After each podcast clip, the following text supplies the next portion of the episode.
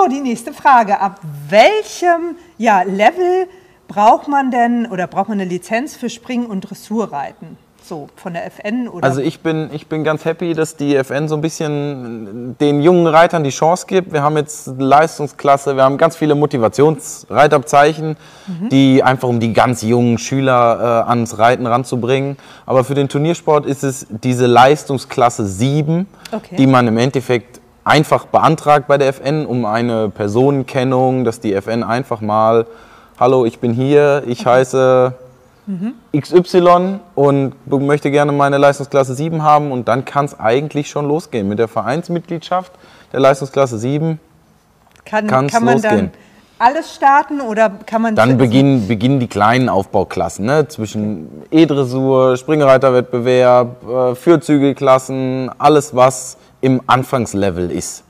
Okay, also das ist dann wichtig, ähm, auf jeden Fall für, für den Basisbereich, dass man schon mal startet. Wie sieht es mit dem Pferd aus? Braucht das Pferd irgendeine Grundvoraussetzung oder eine Lizenz? Also in dem Basisbereich eigentlich nicht. Das okay. Pferd sollte fünf, sechs Jahre alt sein. Umso älter ist es natürlich, umso schöner, weil erfahrenes Pferd, junger Reiter. Mhm. Das wird immer bleiben. Es ist ganz oft, es wird gesagt, mein Pferd muss mit meinem Kind zusammenwachsen oder dem Schüler zusammenwachsen. Nein, es ist nicht so. Es wird immer bleiben mhm. zwischen erfahrenem Pferd und unerfahrenem Reiter. Der Lehrmeister sozusagen. Richtig. Ja, das ist großartig. Prima, ja, vielen Dank. Jetzt kommen wir zur nächsten Frage. So, jetzt kommen wir zur nächsten Frage wenn man so ganz ambitioniert ist und bis zur S-Klasse oder ne, international dann auch reiten möchte, wie ist denn so der Weg? Was muss ich äh, beachten, absolvieren? Welche Lizenzen brauche ich? Welche Lizenzen braucht das Pferd? Also ich denke, am einfachsten ist, wenn wir direkt einmal beim Pferd beginnen, ja. weil der Weg ist kürzer fürs Pferd. okay. Also fürs Pferd ist es wichtig, siebenjährig es darf nicht, äh, darf nicht jünger als sieben sein, mhm. was sehr, sehr, sehr jung ist für ein, für ein Pferd, äh, was S gehen soll.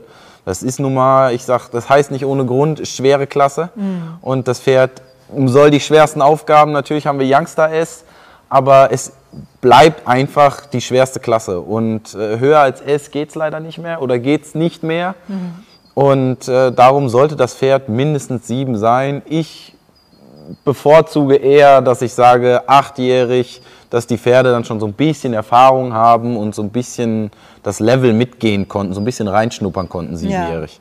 Ja, ja es ist ja auch, ich meine, wer unsere Videos kennt mit der Wachstumsfuge und so weiter, schließt ja auch erst mit äh, circa fünf Jahren ab. Das heißt, wenn so viel Belastung auf den Pferdekörper draufkommt, ne, dann ist das ja auch relativ kurzweilig ähm, für den Sport dann geeignet. Und man will genau. ja eigentlich lange was vom genau. Partnerpferd haben. Genau. genau. Und man muss halt auch immer noch die Lernkurve vom Pferd noch mitsehen. Ja, die genau. vierjährig angeritten, dann sagt man schonend anreiten und schonend was lernen und dann sollen sie auf einmal siebenjährig über die schwersten und höchsten Parcours gehen. Das ist dann schon sehr hart. Ja, das glaube ich. Beim Reiter ist das System ein bisschen schöner gemacht. Mhm. Also als beim Pferd. Ich finde auch beim Pferd sollte es auch sowas geben, mhm. aber haben wir nun mal nicht. Noch nicht. Richtig, noch nicht, richtig. und beim Reiter ist das dann natürlich mit dem ersten, wir fangen an mit unserer Leistungsklasse 7, mit diesem Motivationsreitabzeichen. Mhm. Dann ist das erste Reitabzeichen, dass man die Prüfung im E-Springen und E-Dressur ablegt. Dann hat man, bekommt man die Leistungsklasse 6. Mhm. Dann geht es weiter mit A-Springen, A-Dressur, Leistungsklasse 5. Okay. Dann ist die nächste Stufe, kann man, wie es schon sagt, A-Springen, A-Dressur, dann kommt L-Springen, L-Dressur, mhm. dann oder L-Dressur, zwei Sterne A, ähm, das ist dann für Leistungsklasse 4. Oh, magst du das vielleicht nochmal mit den Sternen erklären? Das wissen vielleicht auch einige von euch nicht.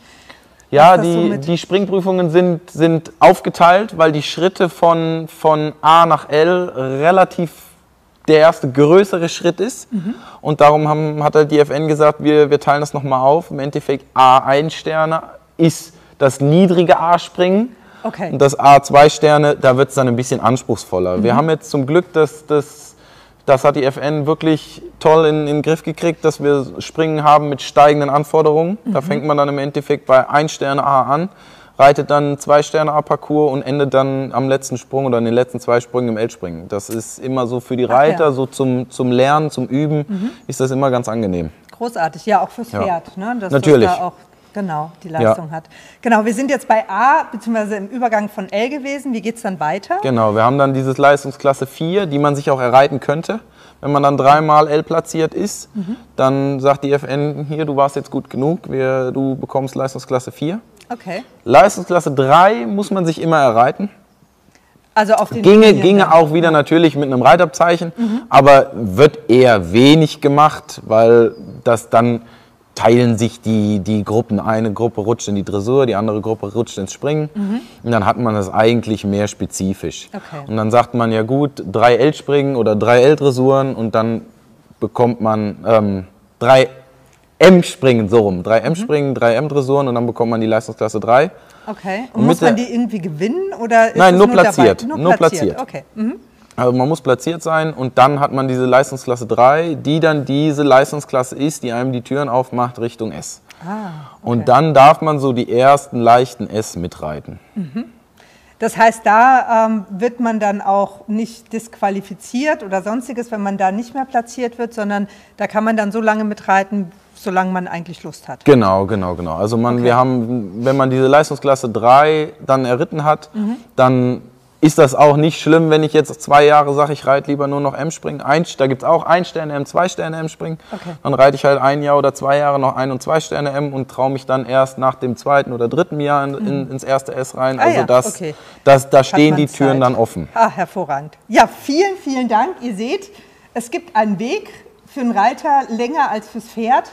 Ähm, aber vielleicht ändert sich das ja auch nochmal positiv fürs Pferd, dass es da auch ein bisschen mehr Zeit hat. Danke dir von Herzen und jetzt kommen wir zur nächsten Frage.